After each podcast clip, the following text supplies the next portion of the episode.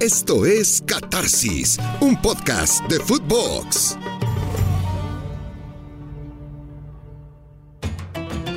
Qué privilegio saludarles en esta nueva emisión de Catarsis. Hoy estamos de manteles muy largos y muy lujosos y muy emocionados porque en Footbox cumplimos un año.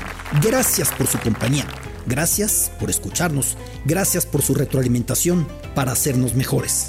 El camino rumbo a la Copa del Mundo, cada ángulo, cada rubro, cada punto que se pueda analizar, que se pueda estudiar, que se pueda debatir, que se pueda de alguna manera reflexionar.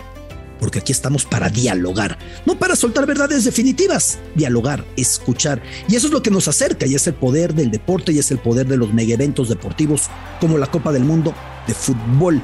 Es difícil encontrar un país de tan minúscula extensión territorial, acaso Singapur en el sureste asiático, y a la vez tamaña presencia mediática, semejante peso económico. 11.437 metros cuadrados es lo que mide la península catarí, junto con las 10 pequeñas islas, propiedad de Qatar en el Golfo. Unas islas más las perdió en litigios con Bahrein, las islas Jaguar. La mayoría de estas islas deshabitadas, pero es un emirato que por mucho es el más pequeño de la historia como sede mundialista en territorio. Un récord que correspondió desde los años 50 a Suiza, que sin embargo, Suiza es cuatro veces más extenso geográficamente, cuatro veces mayor en territorio que Qatar. Y entender algo, por entonces, 1954, ¿sí? Era un mundial para 16 selecciones. Este es para 32 equipos nacionales. Vamos a poner paralelos. Qatar cabría dos veces solo en la región de Moscú, en el Oblast de Moscú. No estoy diciendo en la enorme Rusia que va de la frontera con Japón hasta el otro lado en Kaliningrado, en el Báltico, el enclave, junto con Polonia.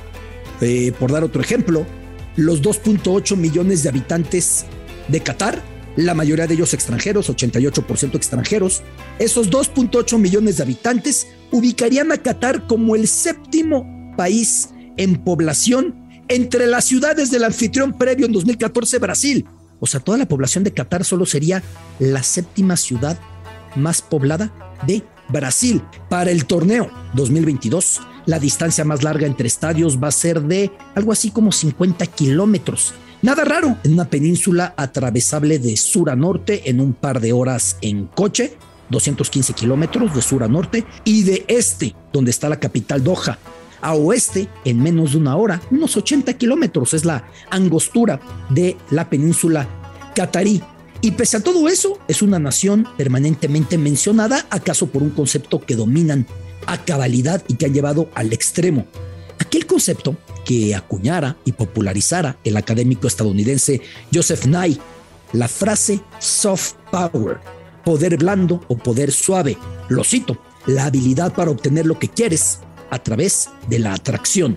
La seducción siempre es más efectiva que la coerción, es decir, la seducción a través de otros temas. Qatar comenzó con esta seducción en 1996 al haber lanzado el canal Al Jazeera. Al Jazeera, por cierto, Jazeera traducible como isla. Hay algo muy curioso en esto, que Qatar siendo tan pequeño, que Qatar siendo de las naciones pobladas del mundo árabe, sea la que mandó la señal que unificó al mundo árabe.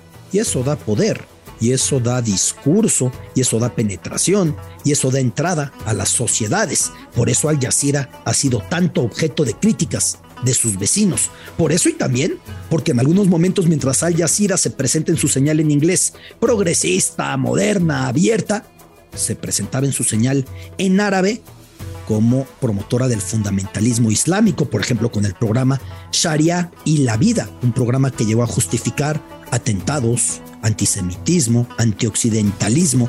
Pero a la par de la cuestión de Al Jazeera, el otro brazo de Qatar para este soft power, los megaeventos deportivos. 1995, un Qatar que todavía no empezaba a exportar gas, esto comenzó en el 97, la primera exportación fue a España. Ese Qatar acogió el Mundial Sub-20 de la FIFA. Para 2006, 11 años nada más, el escenario era muy distinto. Los Juegos Asiáticos, y de ahí vendría en 2011 la Copa Asiática de Fútbol, y en 2015 los Mundiales de Natación, y en 2019 los Mundiales de Atletismo. Tanto decir para un país que apenas debutó en Juegos Olímpicos en el año 1984 en los Juegos de Los Ángeles y en eliminatorias mundialistas en 1978.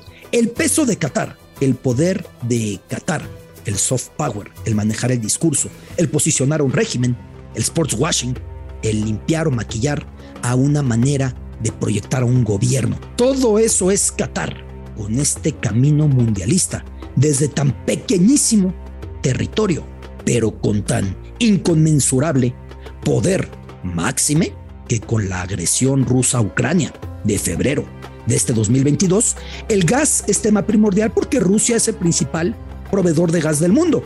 Y entonces vuelve a aparecer Qatar, con más importancia todavía por sus recursos, por sus gasoductos, por su subsuelo, por todo lo que puede hacer para los países que quieren romper con Rusia. Todo eso tiene Qatar y de fondo el control del discurso con el Mundial como parte medular de esa manera de proyectar y decir lo que quiere decir de su país. Catarsis, arrancamos, capítulo 4 las 32 estrellas de Qatar. Y cuando planteábamos de qué manera desarrollar este grupo C con nuestro productor de Catarsis, Agustín Cepeda, y pensamos en Juanjo Buscalia, un crack, una de las grandes figuras, es nuestro compañero aquí en Footbox, pero las grandes figuras de la crónica deportiva en Sudamérica, no solo en Argentina, en Sudamérica, y también Rubén Rodríguez, en ese momento me decía Agustín, bueno, a lo mejor va a durar el debate cuatro horas, pues lo que dure, porque son dos voces enteradas dos voces argumentadas, dos voces apasionadas a las que saludo con gusto. Queridísimo Juanjo, hasta el cono sur, abrazo enorme amigo. Hola Alberto, abrazo grande, saludo y muchas gracias por la invitación eh, de estar aquí con ustedes la gran sombra del tri. Rubén Rodríguez, ¿cómo andas? Qué gusto. Primeramente, es un placer estar contigo, Beto Lati. Sabes lo que te admiramos, lo que te respetamos y evidentemente al gran Juanjo, ¿no? También es un gusto. Entonces, hoy, hoy, hoy, hoy, hoy me hicieron el día, señores. Hoy me hicieron el día. Antes de hablar de lo, de lo triste de la selección, hoy me hicieron el día. abrazo grande, Rubén, abrazo grande. Tranquilo que no pasará. Todavía no empezó el mundial, no te preocupes. A ver, eh, yo, como veo el, a como veo el derrotismo, yo ya sentiría que terminó la primera fase para México. A ver, querido Juanjo, en Argentina, cuando les tocó México, fue como hizo el Dibu, un tipo tan mediático, con esa altanería, que a mí me gusta, ¿eh? Fácil, fácil, o los argentinos no coincidieron con su guardameta. No, a ver, eh, yo también celebré cuando tocó México, pero no porque México ah. fuera fácil, sino porque no nos tocó Alemania. Eh, digo, me parece que también las cosas hay que ponerlas con contexto, ¿no? Eh, Alemania es a Argentina lo que Argentina es a México en los mundiales, y eso lo sabes perfectamente, Alberto, y también Asombra, Rubén. Entonces, eh, podía tocar, por, por la posición en el ranking en la que estaba Alemania, podía tocarnos un grupo con dos europeos. No solamente eso nos eh, aseguró que no íbamos a tener dos europeos, sino que encima nos sacábamos de encima Alemania. Por eso la celebración, no tanto por el nombre México, sino por evitar lo que ha sido la gran sombra negra del fútbol o de la selección argentina en, la historia de los mundiales, ¿no? Eh, sombrita, estábamos juntos cuando fue el sorteo, de hecho estamos por entrar al aire. Tu semblante no fue confiado en ese momento, recuerdo que dijiste, ándale. ¿Sabes qué pasa, Beto? Que, que, y, tocaste el tema en, en tu intro. Me parece que yo nunca había sentido tanto escepticismo, tanta desilusión alrededor de la selección mexicana, por lo menos en los últimos cinco mundiales. Y creo que tiene que ver con lo que han generado dentro de la cancha. O sea, el círculo de interrogación, de desilusión que los rodea ha sido propiciado. Ahora, cuando eres una selección B, que muchas veces nos cuesta aceptarlo, ¿no? Que no estamos en ese grupo de los 8, 10 grandes, ¿no?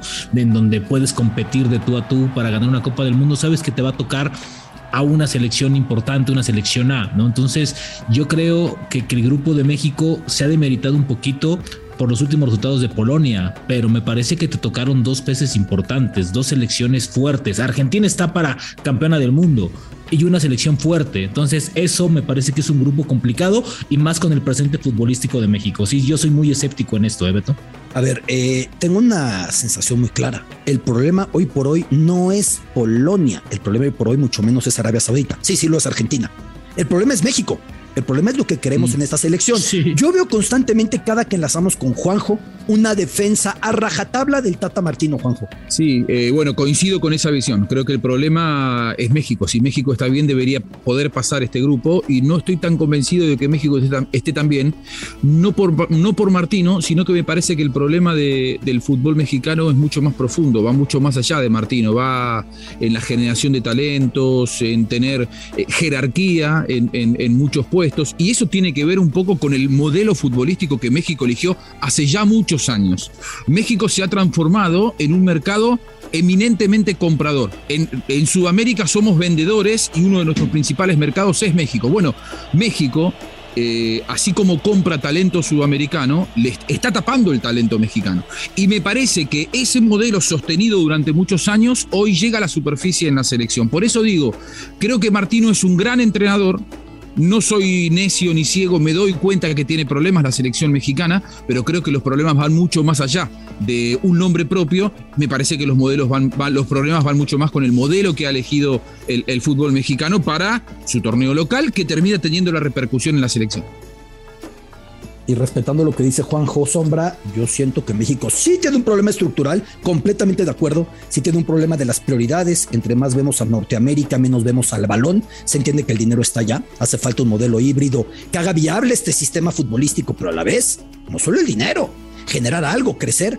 Y por otro lado, Sombra, yo no comparto con Juanjo eximir al Tata Martino de un proyecto al que yo no le veo ni pies ni cabeza, es mi visión, Sombra. Yo, yo, yo estoy de acuerdo contigo. Bueno, el problema estructural no lo tenemos porque no tenemos estructura, Beto. Acuérdate que, acuérdate que no hay estructura, entonces este, pues no tenemos, ¿no? Hoy, a cuatro meses del Mundial, precisamente, el, el gran problema de México no es la incertidumbre. Me parece que el gran problema de México es que no tiene nada, que la disciplina en selecciones nacionales está por los suelos, que todo el mundo hace lo que quiere, que no hay un orden, no, la liga se lava las manos y dice, ah, no pasa nada, la liga es para mí es el principal enemigo de la selección porque no le ayuda a Martino a generarlo. Ahora, cuando yo, eh, cuando yo escuché el nombre de Martino anunciado hace tres años y medio, yo estuve contigo, Beto, y era, que bueno, es lo mejor que le puede pasar a México. Un técnico que te va a enseñar, te va a mostrar, te va a dar por lo menos la certeza de competir de manera distinta con los equipos importantes. Eso no se tiene hoy.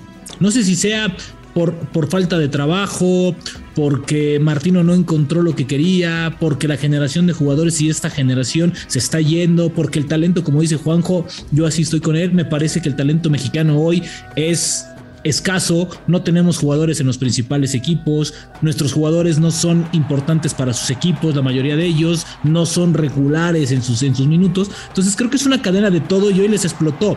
¿Y sabes qué es lo peor, Beto? Y te ha tocado muchísimos mundiales, hoy no saben cómo manejarlo. Me parece que John también se está rebasando con esos problemas y hoy el problema de raíz de selección es eso, que les está explotando absolutamente todo cuando México obtuvo la sede mundialista 2026, que es compartido con Estados Unidos y Canadá, fue 2018. Ahí, iluso, yo decía, es el momento de pensar, no a cuatro años, yo estoy perfectamente dispuesto a que venga un mundial de Qatar en el que no avancemos a la segunda ronda, con tal de que lleguemos a 2026 a hacer algo distinto. No solo no estamos planteando cimientos para 2026, porque eso ya no se hizo, ya se pasó, ese tren se fue, sino que estamos peor. Ahora, eh, Juanjo, nos pasa en México que a veces nos, sentimos mejor de lo que somos y exigimos más de lo que podemos esperar. Sé que tú eres muy cercano a nuestro fútbol y tú lo entiendes y además lo hablas sin afán arrogante, lo hablas con lo que ves. A veces esperamos lo que no tenemos que esperar los aficionados mexicanos, Juanjo. Yo creo que en este momento es difícil tener una expectativa eh, alta eh, para el Mundial y yo aclaro algo, no le quito responsabilidad a Martino porque Martino desde que firmó el contrato, él se hace responsable de la producción de México en el próximo Mundial, por lo tanto será el principal responsable. Digo que hay una coyuntura que nos hace pensar que más allá de la buena o mala gestión de Martino, eh, México tiene problemas con toda la estructura de selecciones nacionales, el fracaso en la selección femenina, el fracaso en la 20, eh, la remoción de las autoridades, la salida de Gerardo Torrado, eh, con todo respeto, Funes Mori, y otra vez lo hablaba yo con, eh, Rubén, Funes Mori en una lista de seleccionables para la Argentina, creo que no estaría dentro de los primeros 20 y probablemente vaya a ser titular, si, fuera para Argentina, ¿no? Y, probablemente vaya a ser titular de México en el Mundial. A ver, este ejercicio, Juanjo, me, me, gustó este ejercicio. Vamos, no, no es la primera vez. En 2006 llevamos a Ciña, con todo merecimiento a Antonio Nelson, y Ciña se ve perfectamente que en el listado de mediocampistas brasileños, pues no, no, no, no estaba ni remotamente entre los 20. Guillermo Franco. ¿Cuántos de también. Guillermo Franco lo mismo, Matías Bozo cuando ha estado lo mismo. Y no es falta de respeto de esos futbolistas, son fútboles de dimensión diferente, ¿no? Y, que de todos, y, y, que de todos creo que Ciña hasta el momento ha sido el único que ha funcionado en selección, ¿no? Creo que el único que ha dado resultados. Resultados, vaya, al estilo México. O sea, ha ayudado, ha contribuido, marcó distancia. Todos los demás pasaron de noche y unos fueron hasta como por compadrazgo, ¿no? Eh, a ver, este es un tema que a mí de verdad sí me preocupa, porque marca el rezago que tenemos. Lo ponemos en términos claros. Juanjo Buscalia. Juanjo, ¿quién va a avanzar del grupo C? ¿Y en qué orden? Me parece que, bueno, Argentina yo creo que va a avanzar. Primero eh, firme, ¿No, ves, ¿no ves problema ahí? Primero firme. Argentina. Si se da la lógica que en el fútbol no existe, Argentina debería ser primero firme. Eh, y, y, me parece que México, el día de su debut, el 23 de noviembre, juega una final. Hay que estar bien preparado para esa final porque es mano a mano contra Polonia. Si ganas ese partido, creo que México está con un pie en los, en los octavos de final como segundo de grupo. Eh, segundo, y hasta puede en el segundo partido pelear por sacar un buen resultado con Argentina y hasta ser primero. Si te cayera Joshua Maya con su money line, ¿a quién pondrías de segundo de grupo hoy para tu apuesta, Juanjo? Yo confío en México. Yo confío en México, porque Polonia viene siendo promesa hace muchos mundiales, sus nombres asustan, Lewandowski impone respeto, pero yo lo vi jugar en el Mundial 2018 a, Polonia. Es cierto que es otro equipo y ha habido un recambio, pero realmente no me asusta demasiado Polonia y creo que México estando bien debería poder ganar. Tu sombrita, ¿cómo pondrías tus, tus caniquitas? El problema, Juanjo, es, es lo último hacer que México esté bien. Y ese es el gran meollo. de acuerdo. Yo, yo, yo voy con Argentina 1, Creo que Argentina va a ganar los tres partidos. Eh, Polonia segundo, tristemente, y creo que es algo que México necesita también, ¿no? Despertar y abrir los ojos. Yo la verdad, eh, en golpe de calidad, perdón, pero Polonia tiene 10 jugadores jugando en el viejo continente, ¿no? A calidad tiene 7 de ellos en la, en la liga italiana, que este año fue de las ligas más competitivas en Europa. Es decir, sacan diferencias individuales. Ya colectivamente, pues ya será el trabajo de cada uno. Yo, yo la verdad, por el presente mexicano, me parece que México no estará y México estará tercero con uno o tres puntos y Arabia igual, ¿no? Yo a veces no sé ni por qué creo, pero sigo creyendo. Yo estoy terco con que México va a calificar para quedarse en octavos de final y repetir la historia que venimos arrastrando desde 1994. Pero sí creo, en virtud de dos factores. Polonia tiene nombres muy importantes, pero tú ves cómo juega Polonia. Esta Polonia no es de ninguna manera más que la Suecia que nos ganó en 2018, más que la Croacia a la que derrotamos en 2014, más que la Francia a la que derrotamos en 2010. Esta Polonia, con todo y su Lewandowski y su Zielinski y tantos grandes futbolistas y su Chesney en la portería, yo no la veo jugar demasiado. Es lo que yo veo en Polonia. Me queda claro un factor, que nuestra defensa suele dar licencias. Y hay un futbolista en Polonia al que la menor licencia la convierte en gol, que es Robert Lewandowski. Es una realidad, ¿no? Y México no tiene ese tipo de delantero. Así Polonia con una llegada te puede hacer un gol. México con 15 no sabe si haga uno. Y es un problema de pegada al frente, ¿no, Rubén? Eh, a, mí me parece, a mí me parece que México hoy, hoy en día tiene problemas en todas las líneas. A ver, tenemos individualidades, Beto Juanjo, pero en selección llegan y parece que la playera trae otra cosa o pesa 10 kilos más. Yo no veo el Tecatito jugando de manera desparpada, como lo hace en Sevilla en selección, Irving Lozano y sus dudas, Raúl Jiménez no, no le encuentra. El medio campo creo que es lo mejor que tenemos, ¿no? Con Edson, con Herrera, con Charlie por ahí, o con el propio guardado. Y abajo pues son dudas y dudas y dudas. México se defiende muy mal.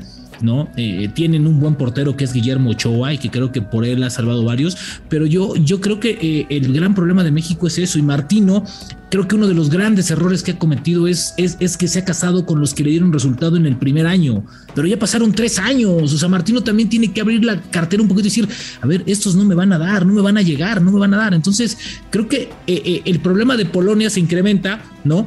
Por la falta de fútbol de México. Por Polonia crece porque México no está creciendo, México está decreciendo. Entonces es ahí cuando viene el disparo. ¿no? entiendo que Polonia no es como para ganar la Copa del Mundo, pero hoy en día sí le puede ganar a México sin ningún problema. ¿eh?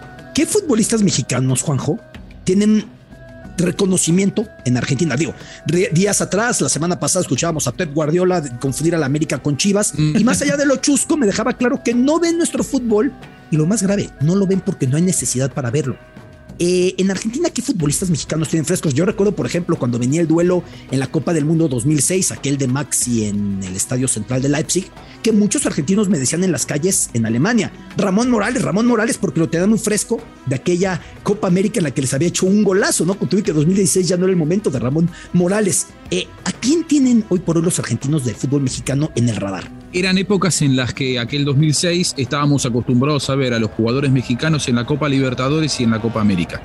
Hay mucho menos eh, registro, no hablo de mí porque yo miro la Liga Mexicana y porque yo trabajo con ustedes y estoy informado, pero los jugadores que han logrado trascender eh, la esfera de lo local, han sido los futbolistas que ya llevan eh, un, arrastre importante. El caso de Guardado, el caso de Memo Ochoa, eh, de los más nuevos que ya no son tan jóvenes, el Tecatito, el Chucky Lozano, porque juegan en Europa.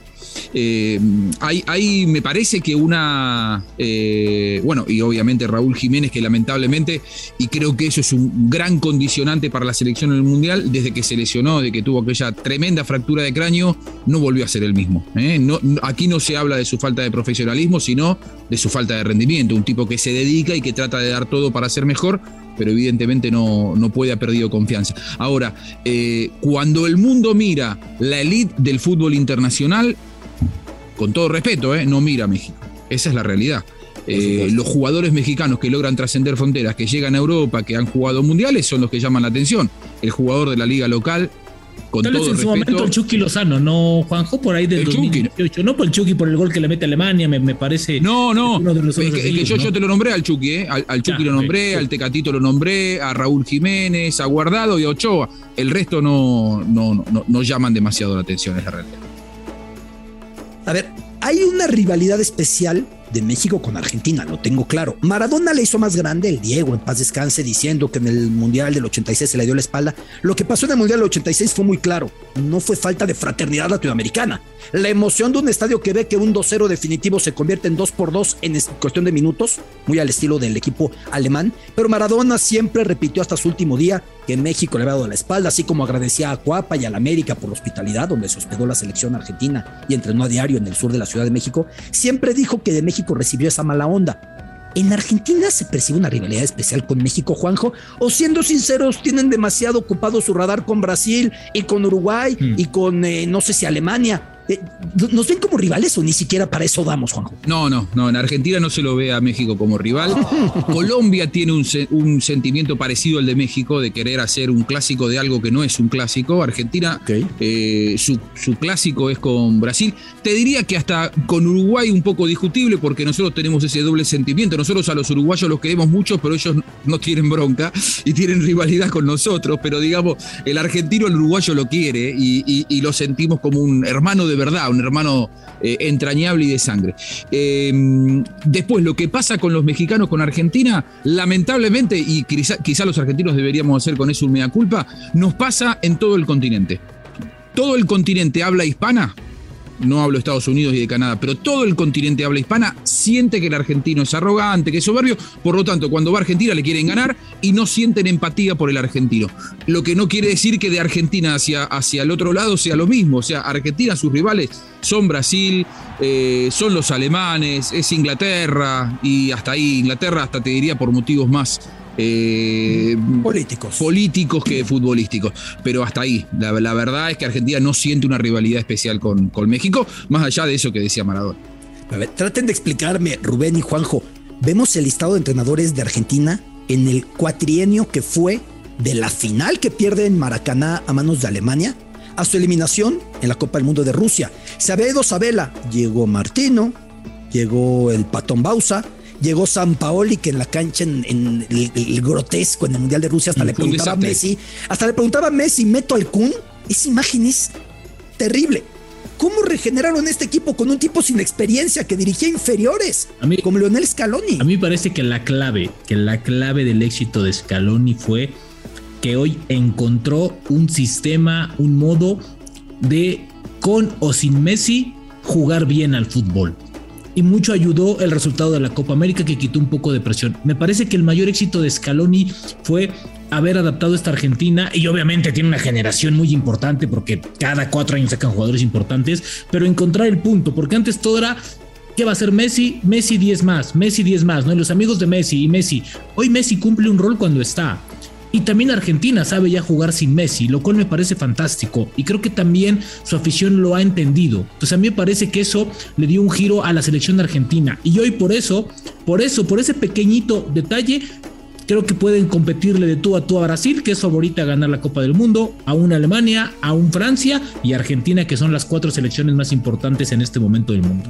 Se dieron, se dieron dos o tres cosas. Eh, una, Argentina después del Mundial 2014, que llegó a la final y fue un éxito en lo futbolístico, más allá del dolor de la derrota, eh, entró en un periodo de sombras, ¿no? Como vos bien decías, Alberto, los tres entrenadores en una eliminatoria, el desastre del Mundial 2018, y eso impuso que había que hacer un recambio profundo a nivel generacional que era un fin de ciclo, o sea, ese mundial fue tan duro que impuso eh, la idea de que era un fin de ciclo. Ahí hubo un gran gesto de Messi, que coincido con Rubén, Argentina aprendió a no depender tanto de Messi, pero sí Messi tuvo una actitud muy interesante con Scaloni. Argentina había jugado en esos seis meses de transición, después del Mundial 2018, lo dejaron Scaloni como interino y jugó el torneo de la Alcudia un torneo que es, desde de juveniles, y allí le fue muy bien a Argentina, lo ganó con Scaloni, y ahí los dirigentes dijeron, nos gusta cómo trabaja Scaloni con los jugadores y el respeto que le tienen porque le creen. Ahí es donde pensaron en dejarlo a Scaloni ya como entrenador eh, no interino, sino ya definitivo, pero antes hubo una charla con Messi, porque cuando le ofrecieron el cargo a Scaloni, Scaloni dijo, yo acepto, pero acá hay que hacer un recambio generacional profundo, echar a muchos jugadores que tienen récords de asistencias, pero que no han ganado títulos. Y para eso lo primero que hizo fue reunirse con Messi y le dijo, mira Leonel, acá hay muchos amigos tuyos que yo no los voy a llamar, te voy a llamar a vos, voy a llamar al Kun Agüero, voy a llamar a Otamendi y a Di María, el resto todos afuera. Y Messi dijo, ok, porque yo quiero ser campeón del mundo. Más allá de que tengas que borrar amigos míos, yo quiero ser campeón del mundo. Hacé lo que tengas que hacer. Y ahí empezó un periodo de renovación profundo, en donde además hubo un mérito dirigencial porque lo rodearon muy, formaron una estructura, hace un rato hablábamos de la falta de estructura en la selección mexicana, formaron una estructura de selecciones que no solamente es en la superficie, sino también de juveniles. Le pusieron, o sea, hoy quienes dirigen a la selección argentina, todos los campeones mundiales juveniles con Peckerman la generación de Peckerman es la que está dirigiendo la, selección mayor y las juveniles. Es decir, está Samuel, está Placente, está Aymar, que además era ídolo de Messi y, lo tienen al lado eh, concentrándose con él y es el técnico de la sub-20, eh, de la sub-17, está Macherano, está Bernardo Romeo, es decir, todo eh, el ratón Ayala, todos los que están hoy dirigiendo la selección argentina tienen muchísimos títulos con la selección argentina a nivel de juveniles, han jugado un montón de partidos con, con, los mayores y todos tienen una identidad muy marcada de lo que es la importancia de ponerse la camiseta de la selección argentina, lo cual a mí me parece que es fundamental. A ver, una pregunta fuerte, ya casi cerrando, queridos Juanjo y Rubén. ¿Cuándo ha estado más lejos Argentina futbolísticamente de México como las mayores potencias del balón de México? ¿20 años atrás o ahora? O sea, nos hemos rezagado todavía más, porque nosotros podemos decir, no, sí hemos crecido, pero ¿acaso crecemos uno mientras los demás crecen diez? Entonces, ¿de qué sirve ese crecimiento?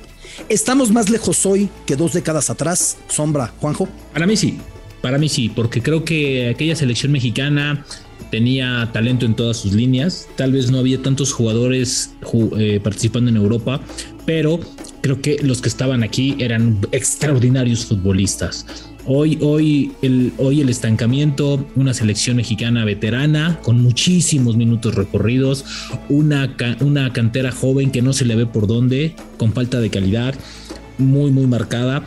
Y pues ante un monstruo como es Argentina en donde sus 20 jugadores están en los mejores clubes del mundo pues es una diferencia abismal. Yo hoy los veo mucho más lejos que hace 20 años.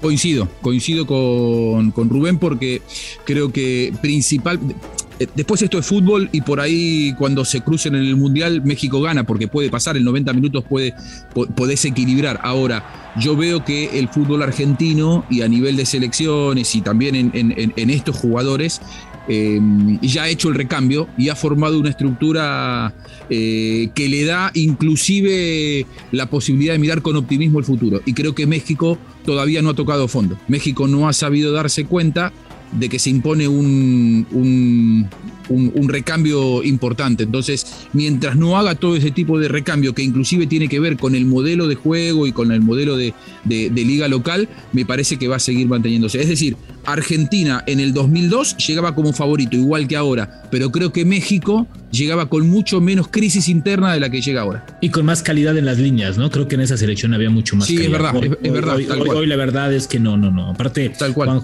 hoy, hoy Argentina saca y proyecta y está acostumbrado al cambio.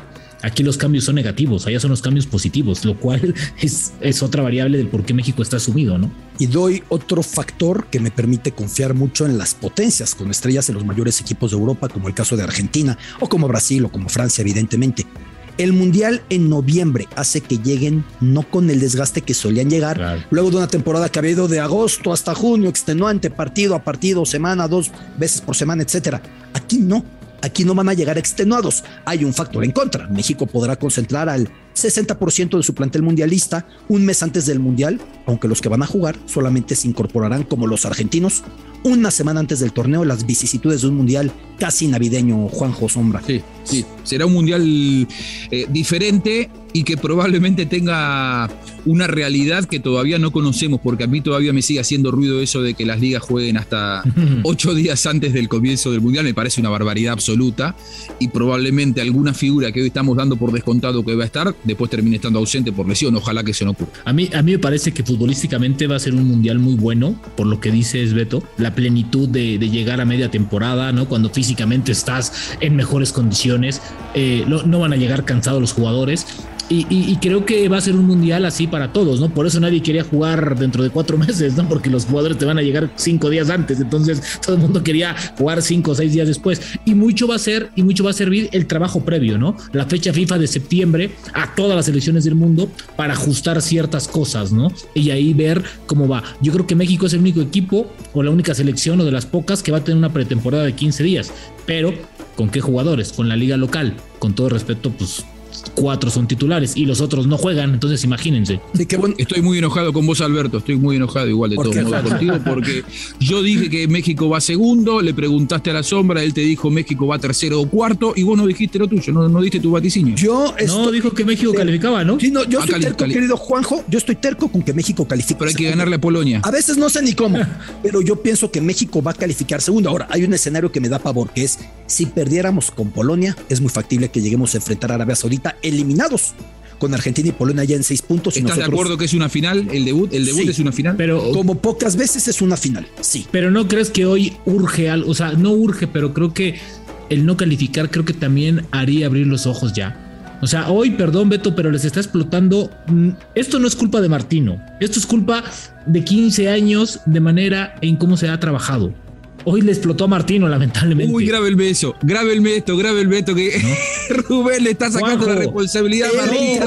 El del periódico de mañana va a decir, la tapa va a decir, Martino inocente, firma Rubén Rodríguez. Grábenme esto, grábenmelo, por favor. Yo le checo dos cosas. Es la catarsis, la grosa catarsis. Yo le, yo le, yo, yo le, yo le zampo a Martino dos cosas, eso pero tampoco es culpa completa de Martino. Y siempre lo he dicho, a ver, Martino es el culpable de esto.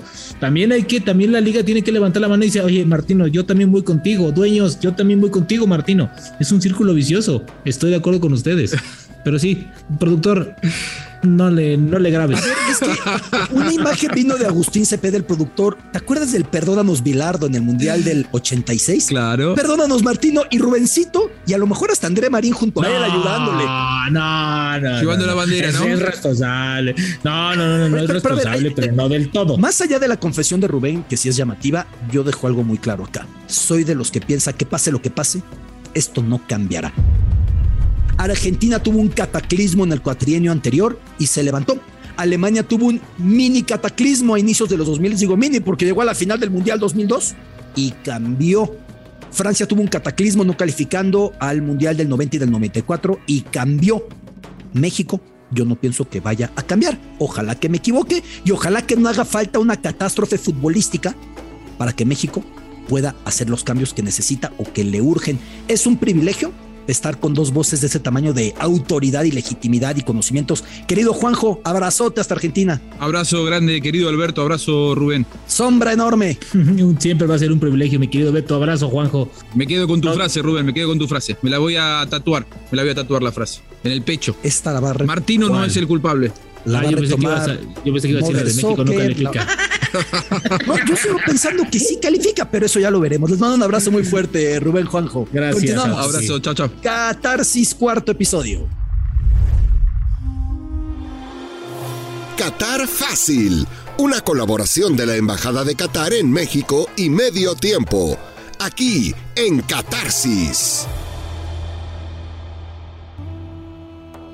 Y aquí en Catarsis buscamos hacer Fácil Qatar y Qatar Fácil, una gran iniciativa de la Embajada del Emirato de Qatar en México y de medio tiempo y por eso contamos hoy con Abud Onji, quien encabeza las comunicaciones de la Embajada de Qatar. Oye Abud, te mando un gran abrazo. Es muy curioso cómo le cambia la vida a un diplomático, al personal de embajada, cuando su país o el país para el que trabaja en una, una instalación de, de, eh, eh, de embajada va a recibir un evento como estos, ¿no? Es increíble la atención que recibe Qatar hoy, tan distinto a lo que pasaba en años anteriores, ¿no, Abud? Exactamente, exactamente. La embajada hasta cierto grado parece ser un club de fútbol, más que embajada, porque estamos trabajando de la mano con todos los medios de comunicación, con toda la gente, los aficionados que quieren ir a Qatar y la verdad, yo no tengo experiencia con temas de mundiales antes de eso no sé si los mundiales pasados generaron tanta preocupación,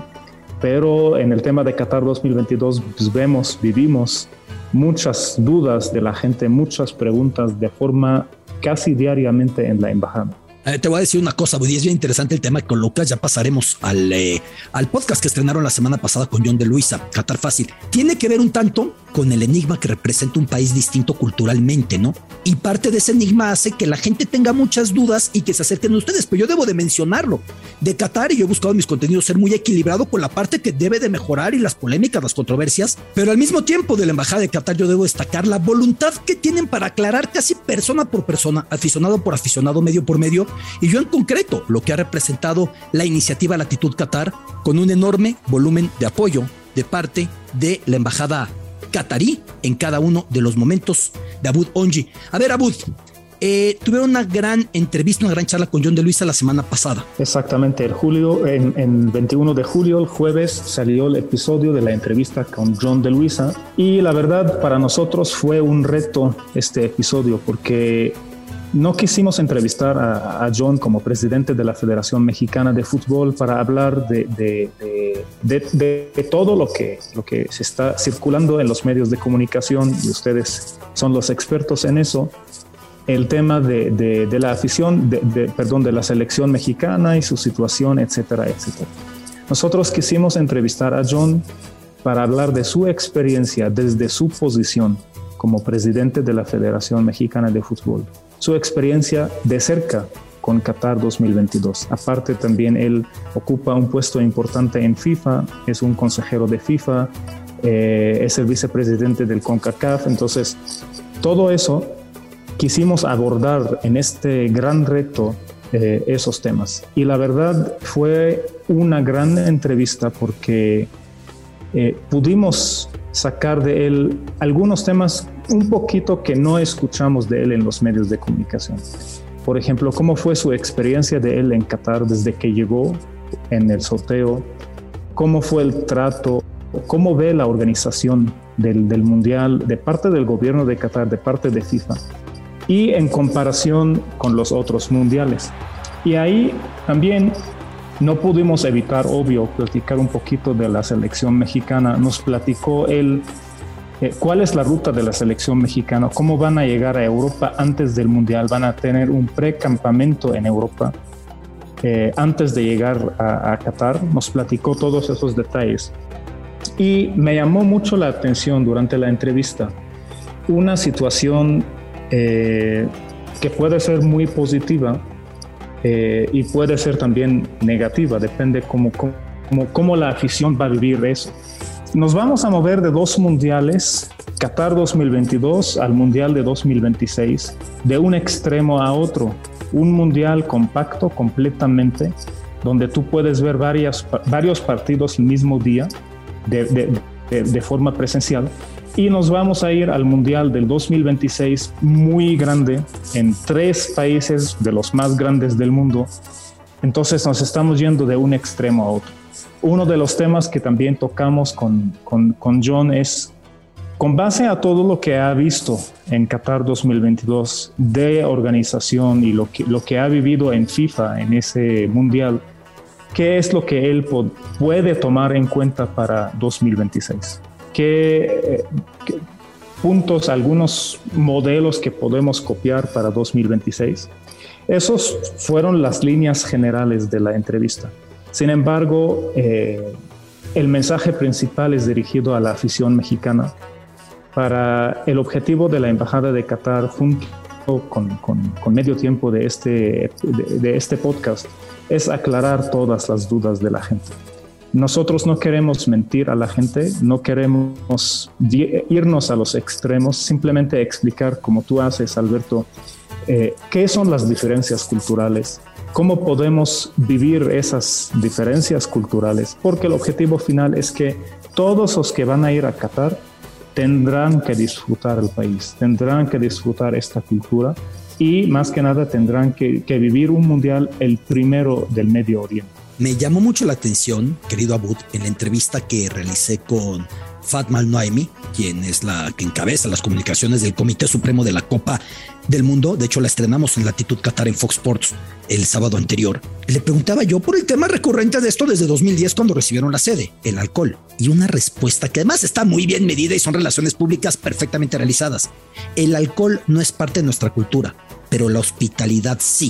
Así que haremos todo para que la gente esté contenta, pero que respeten también los límites que nosotros ponemos para esa hospitalidad, así de simple, ¿no? Exactamente. Qué bueno que tocas el tema del alcohol porque me llamó mucho la atención, Alberto, que tú lo sabes bien y durante tus entrevistas también con, y pláticas con el señor embajador, él desde el principio ha dicho que en los estadios no va a haber alcohol. Entonces, lo que me llamó la atención personalmente es que de repente hace dos, tres semanas sale la nota en Reuters la agencia Reuters. Exactamente, en empieza en Reuters, y, Reuters y, de ahí pues a todos los medios de comunicación o a muchos medios de comunicación, como si fuera algo nuevo, como si fuera una noticia nueva. Pero la verdad es que eso se habló desde el principio, fue una negociación con FIFA y el objetivo es la seguridad de los aficionados. En las gradas de los estadios no va a haber alcohol, pero en las zonas de fan zone, en, los restaurantes, en los bares, en los hoteles, ahí donde tienen permisos de, de, comercialización y consumo de bebidas alcohólicas, ahí sí se puede. Simplemente en las gradas de los estadios no por temas de seguridad. Y vale, pues qué bueno que tocas. y vale mucho la pena especificar algo porque la gente puede quejarse o no quejarse, pero las reglas son las reglas. El vecino, el único país con el que hace frontera terrestre Qatar, Arabia Saudita, no hay alcohol de ninguna manera. Sí, por supuesto, hay tequila sin alcohol y whisky sin alcohol y vino sin alcohol y el alcohol que usted me diga. Pero sin alcohol. Alcohol. ¿no? Valga la expresión. Eh, eh, es como si una hamburguesa vegana, como ustedes le quieran poner. Pero en Arabia Saudita no hay nada. En Dubai cruzando unos cuantos kilómetros, no pocos, por el Golfo, hay alcohol de una manera más accesible, ¿no? Si seguimos los recorridos, hay Emiratos, algunos que forman parte de Emiratos Árabes Unidos, que de ninguna manera. Si cruzamos el Golfo y llegamos a Irán, de ninguna manera se encuentra más que de una manera de contrabando o mercado negro. Hay países como Líbano, que son seculares, de hecho, y que se encuentra alcohol en cualquier lugar, lo mismo en Turquía. Pues por dar muchos ejemplos, en el caso de Qatar sí hay alcohol, pero apegados a las restricciones que marca el país, que marca el Emirato. Así de simple. Y yo lo que insisto, estamos acostumbrados en mundiales a ir con los grandes termos vaciados de tequila, vaciados de whisky, de lo que sea. Aquí no lo hagan. Es muy posible que la policía no se dé cuenta que su termo, en vez de llevar refresco, llevan ron o llevan una cuba en vez de puro refresco de cola. Es factible que no se den cuenta. ¿Para qué se arriesgan si se dan cuenta? La ley es la ley y no se permite, Abud. Tomen en donde se puede tomar, no tomen donde no se puede. La indicación es no se puede caminar con alcohol, no caminen con alcohol y ya está. Exactamente, exactamente. Es el tema importante de la seguridad y como dijo Fatma, es algo que no está en la cultura catarí, no está en la cultura musulmana. Lo respetan, por eso hay lugares donde se puede consumir, pero tenemos que estar claros, estamos hablando del primer mundial donde tenemos las aficiones de todas las selecciones concentradas en la misma ciudad, ¿no? Esto necesita un nivel de control más en comparación con otros mundiales para evitar cualquier accidente. No queremos lamentar después algo que pase, queremos que todos disfruten Qatar. Sí, que vayan por las buenas. Eh, rápidamente voy a diferenciar dos términos relevantes que vienen del Corán, del libro sagrado del Islam. Lo halal y lo haram. Halal es lo que se permite, por eso la comida que va a la usanza eh, musulmana para poderse comer se le llama halal. Haram es lo pecaminoso, es lo que no se puede hacer. Y en la cultura árabe el alcohol entra en el rango de lo haram. Ya después que por hospitalidad se permita con ciertas restricciones, es otro tema. Abu Donji, un gran abrazo, siempre es un placer. Gracias, gracias Alberto, gracias. Qatar Fácil, el podcast, gran iniciativa de la Embajada de Qatar en México, junto con Medio Tiempo. Negocio redondo en Catarsis. Y porque el negocio es redondo y porque Catarsis es redondo en términos de abordar la Copa del Mundo desde todos los ángulos, este grupo C, en el que el destino quiso colocar a la selección mexicana, nos da para el análisis de las cifras, de volumen económico, de los costos, a través del gran experto de mi muy admirado Iván Pérez, el Mister. ¿Cómo estás, Iván? Hola, Alberto, ¿cómo estás? Muchísimas gracias por la presentación. Siempre un placer estar aquí contigo en, Catarsis. Y pues mira, hoy eh, queremos platicar un poquito de cómo es que hacen las selecciones nacionales que justo están en el grupo de la selección mexicana, que es Argentina, Polonia y, Arabia. Y te quiero dar tres insights rapidísimos para poder ahí detonar la charla. Eh, México obviamente tiene su gran eh, mina de oro en, tres factores que son importantes. Los derechos de transmisión, eh, que como en, como en todo el mundo son de los más cotizados. También está obviamente la, la venta de playeras eh, en este año se espera que sea 1.5 millones de playeras que se venden siempre en el año mundialista, eh, más o México, millón y medio de playeras ah, oficiales. Claro, sí, sí, sí. Eh, Iván, perdón que te interrumpa, y tú estás muy cargado de información. ¿Sabemos más o menos la proporción de venta en Estados Unidos por la comunidad hispana, descendientes de mexicanos vinculados a mexicanos. Vamos, un número no exacto, pero un aproximado, Iván, ¿lo podemos tener contigo? Yo te pregunto porque sé que sabes todo. Eh, ojalá supiera todo, Alberto. Creo que estaríamos en otro lado, pero, pero eh, me parece que puede ser entre un 50%, por ahí hasta un 60%. ¿Por qué? Porque, bueno, la, a ver, eh, un dato que hace algunos meses estaba chequeando, por lo menos eh, de los últimos cuatro años, en tres ha estado la camiseta de la selección mexicana entre el número uno y dos eh, que se vende en los Estados Unidos en tienda en línea. Eh, estamos hablando que no, no en todas las camisetas, digamos, son de año mundialista, pero haciendo una perspectiva de lo que de lo que es la selección en los Estados Unidos, sin duda es un, es un tema muy, muy relevante para pues para la facturación también de la empresa, ¿no? Que es eh, obviamente eh, Adidas, pero también para la selección mexicana. Solo eh, para completar este dato, se espera que el ciclo em, de Qatar se puedan vender entre 2.5 2.9 millones de camisetas durante este periodo eh, del, proceso mundialista, siendo como, como ves eh, este último año, ¿no? En donde se juega la Copa del Mundo, donde más eh, camisetas va a vender la, la, selección, la selección mexicana, aproximadamente tomando referencias de eh, otros ciclos mundialistas, algunos datos que nos han proporcionado. Estamos hablando de cuatro, casi 5 mil millones de pesos en venta de playeras por cuatro años, casi más de 100 millones de dólares. Sí, no, bueno. Una industria en sí misma. pero a ver, Juan Villoro, solía decir, de hecho así abre el libro Dios es redondo, que es maravilloso. Que si hubiera un mundial de aficiones, México llegaría a la final, ¿no? Siempre. Eh, me queda claro que si hubiera un mundial de lo que recaudas, también estaremos ahí peleando. Totalmente. Siempre hasta arriba. Sí, sí, sí. Pero vamos a pasar a lo que nos has ofrecido puntual y muy precisamente a cada emisión de Catarsis. Y a lo que me refiero es al valor de los planteles. En términos de valor de plantel, si dijeran ya no jueguen, ya solamente por lo que valen avanzan, ¿avanzaríamos o Polonia nos quita el segundo lugar? Nos quita el segundo lugar eh, por una, una cifra considerable. Eh, Argentina vale 627 millones de euros, Polonia 204 y México no supera los 130 millones de euros. Y bueno, no, bueno, no, no, no. Ya Arabia ni te digo, ¿no? 32 millones de euros. Pero bueno, la verdad es que eh, en la forma de hacer negocios, si hablamos y digamos que, que cambiamos el panorama y ponemos dónde se genera más dinero para selecciones de selecciones nacionales, México sin duda supera a, todos. ¿eh?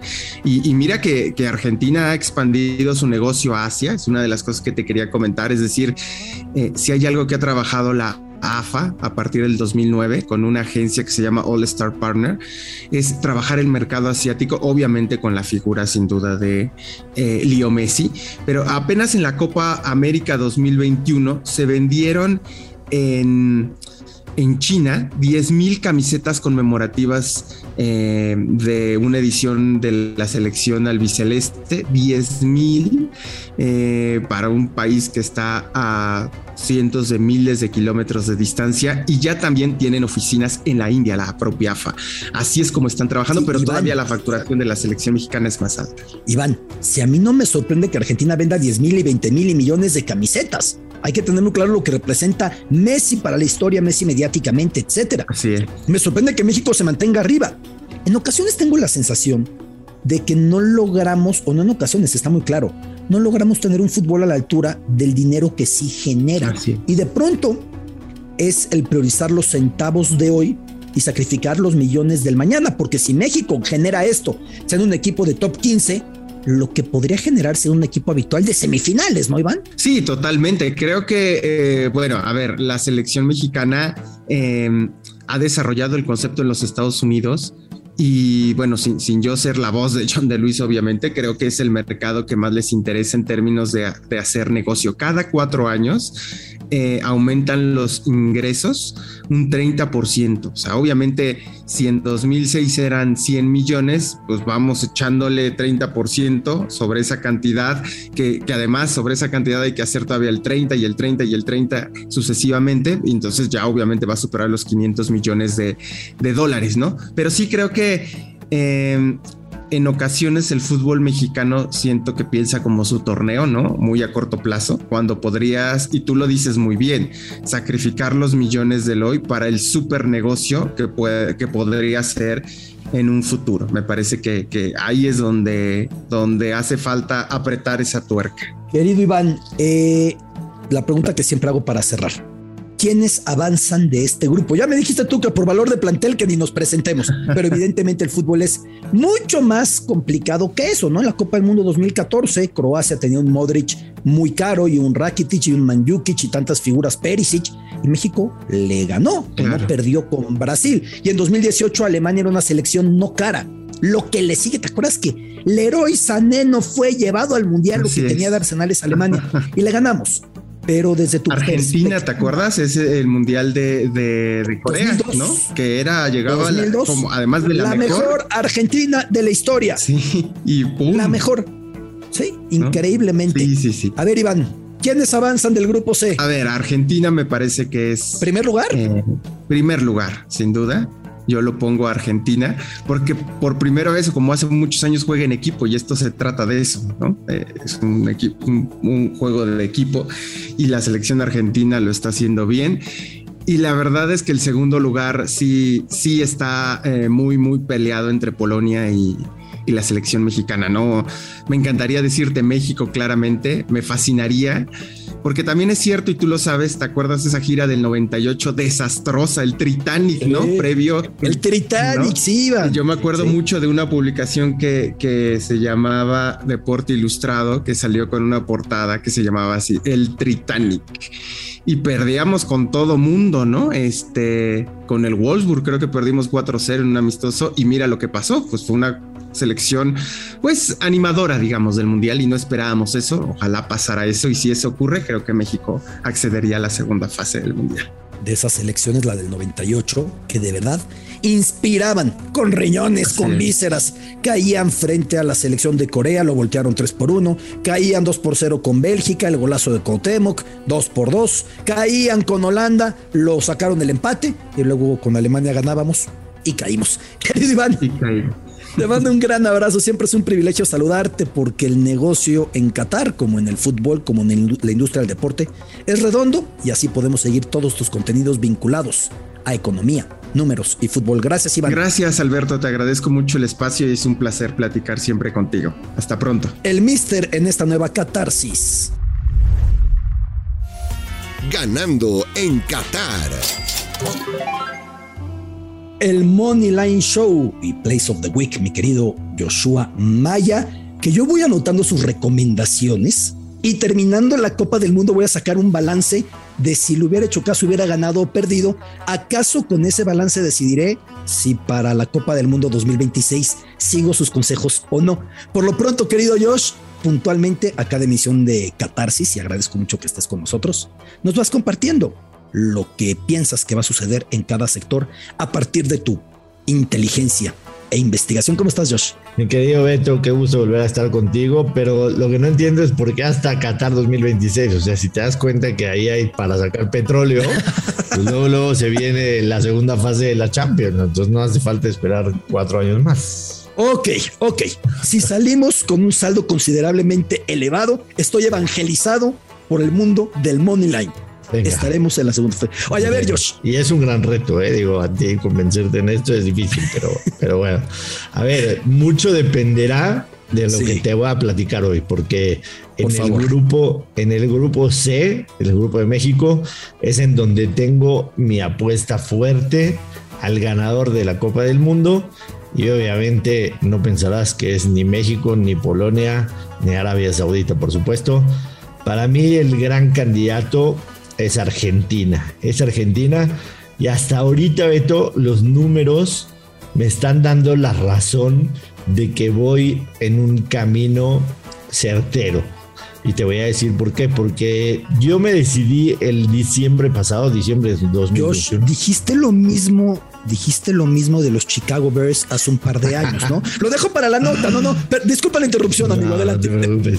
Pero en diciembre del, año pasado yo decidí a quién le iba a apostar fuerte para ganar el Mundial y es a la selección argentina, eh, básicamente por cuatro motivos, ¿no? Primero que nada, el, que va a ser el, último quizá, el, gran Mundial de, de Leo Messi, en el que creo que esta selección argentina ya no es tan Messi dependiente en la cuestión de los goles, ¿no? Sino Messi es el, generador ya más que el, el goleador de esta selección y me parece que esta combinación de experiencia con juventud le está funcionando muy bien a la, al albiceleste, que lleva una racha desde 2019 para más de 35, casi esa, 39 Vamos de acuerdo, ¿eh? Incluso te diría yo que la losa que se quitaron de encima ganando la última Copa América. No tenían un título.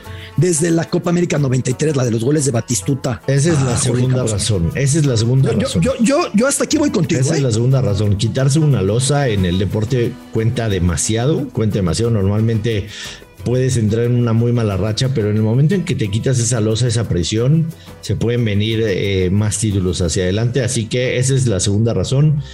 La tercera razón, porque creo que una de las selecciones que se va a convertir selección local cuando, cuando los catarís estén eliminados va a ser Argentina.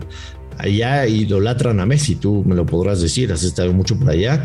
Y sucederá un fenómeno como sucedió en el 86 con Argentina aquí en México, que toda la afición se volteó con Argentina, aunque Neri Pumpido en la final después se dio la espalda pero yo estuve en la final y yo sentí un apoyo impresionante a Argentina. Igualmente en 1970 con México nos volcamos con, con los brasileños de Pelé, ¿no? Porque tenemos esa figura.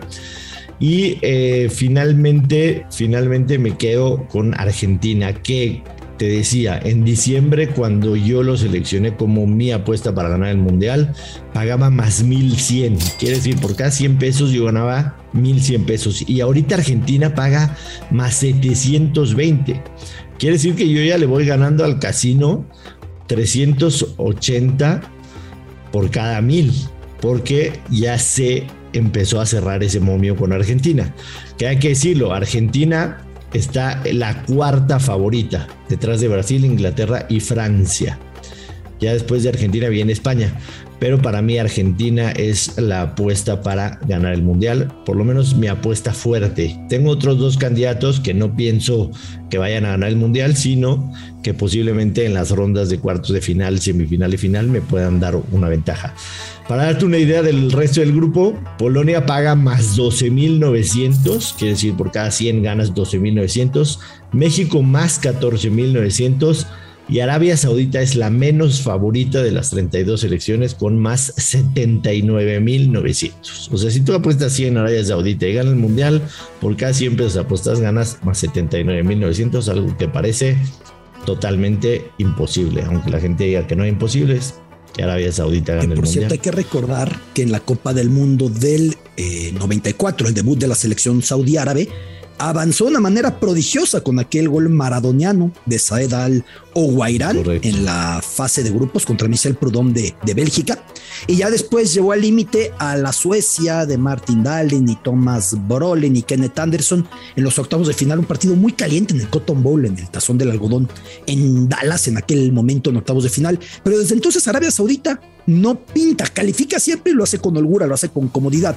A ver, Josh, eh, no interviene para determinar los momios de quién va a avanzar el antecedente, porque yo entiendo que Polonia está mucho más valuada como selección que México. Y me dejas claro quién tiene mayores posibilidades de ser campeón mundial según los momios. Es Polonia muy por encima de México pero para avanzar a segunda ronda no intervienen los antecedentes. O sea, ¿eso los apostadores no lo ven, Josh? Sí, definitivamente sí. Para avanzar segunda ronda, los momios entre México y Polonia están muy parejos. O sea, que México califique del grupo C, que no califique pagan menos 125 y que sí califique pagan menos 112. Esto se traduce literalmente. El casino está pensando que México no califica en un 51% de probabilidad y que sí califica en un 49, parejísimo. Y con Polonia está exactamente lo mismo. Exactamente, que no clasifique 51%, que sí clasifique menos 112. Aunque las casas de apuestas le ven a Polonia mayor posibilidad de ser campeón ligeramente en caso de que sí clasificara. Pero en cuestión de los puntitos de diferencia para que no sea 50-50 es la pequeña carga que gana Arabia Saudita de clasificarse, supongo. Correcto. Porque a Argentina le dan un 98%. Exacto. Exactamente, sí, Argentina, Argentina para clasificarse paga menos 1250. O sea, traducido es literalmente un 90. Sí, no, para nada. ¿Qué apuesta se te antoja de este grupo, Josh? De grupo de avanzada. La, que, la que tengo preparada es el mentado quinto partido. O sea, que, que, que, la selección mexicana llegue al mentado quinto partido por fin paga más 500. Más 500. Por cada 100 ganas 500 pesos que a mí se me hace una paga barata. O sea, yo. Yo no la veo alta, ¿eh? Yo pensé que iba a haber mayor remuneración. correcto. O sea, yo, yo, yo pensaría que tendría que estar en más 800, más 1000, tomando en cuenta, número uno. El cruce. El cruce. hombre. Sí. Claro. Y número dos, número dos, la situación en la que vive la actual selección mexicana, que no es ni cerca buena. Y número tres, que no lo has logrado nunca fuera de tu país, ¿no? Y cuando lo lograste en tu país eran, eran menos, menos elecciones. Entonces yo pensaría que el casino tendría que hacer una mejor paga. Más 500 que México llega al, al quinto partido, menos 1115 que no llega menos 1115. Eso es lo que te ofrece el casino. Para los pesimistas, allá está la apuesta, esa cifra de que no llega. aunque, aunque evidentemente apostar 1100 pesos para ganar 100 no va a ser nunca atractivo, ¿no? O sea, tendrías que buscar a lo mejor el tema de que México se quede en octavos de final, que paga mejor, o sea, es exacto, se quede en octavos de final. Si tú apuestas que México se quede en octavos de final, eh, te va a pagar mucho mejor que esa apuesta. Entonces esa sería la historia desde el 94 respalda esa. Oye Josh, tú ya tienes Argentina, también tienes tu, apuesta reservada incluso con mejor cuota del que hay ahora.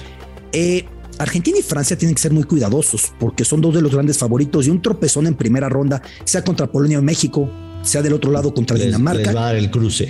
Les va a dar el cruce. Exactamente. Entonces yo sí creo que Argentina va a salir por todas las canicas a quedarse con el grupo. ¿Estás de acuerdo? Totalmente. Y esa es una también de mis mejores apuestas, es que Argentina gana el grupo, porque evidentemente tratará de evitar ese cruce y que Argentina gana el grupo C, paga menos 250, se me hace una paga bastante, bastante razonable. Quiere decir, tienes que apostar 250 para ganar 100, no la veo mal por lo que dices precisamente, tanto Francia como Argentina saben de la importancia de ganar su grupo para no cruzarse en octavos de final. Josh, Así es, mi Beto. ¿Quién va a ser primero y quién segundo para cerrar? Para mí va a ser primero Argentina y el segundo lugar, como veo las cosas hoy, será Polonia, pero, pero eso todavía no lo he apostado. Me voy a esperar unos días antes del Mundial a ver cómo han cambiado las cosas con la selección mexicana. Ojalá que para bien. Pues el Money Line y Place of the Week. Gracias, Joshua Maya. Abrazote. Un placer, gracias Beto.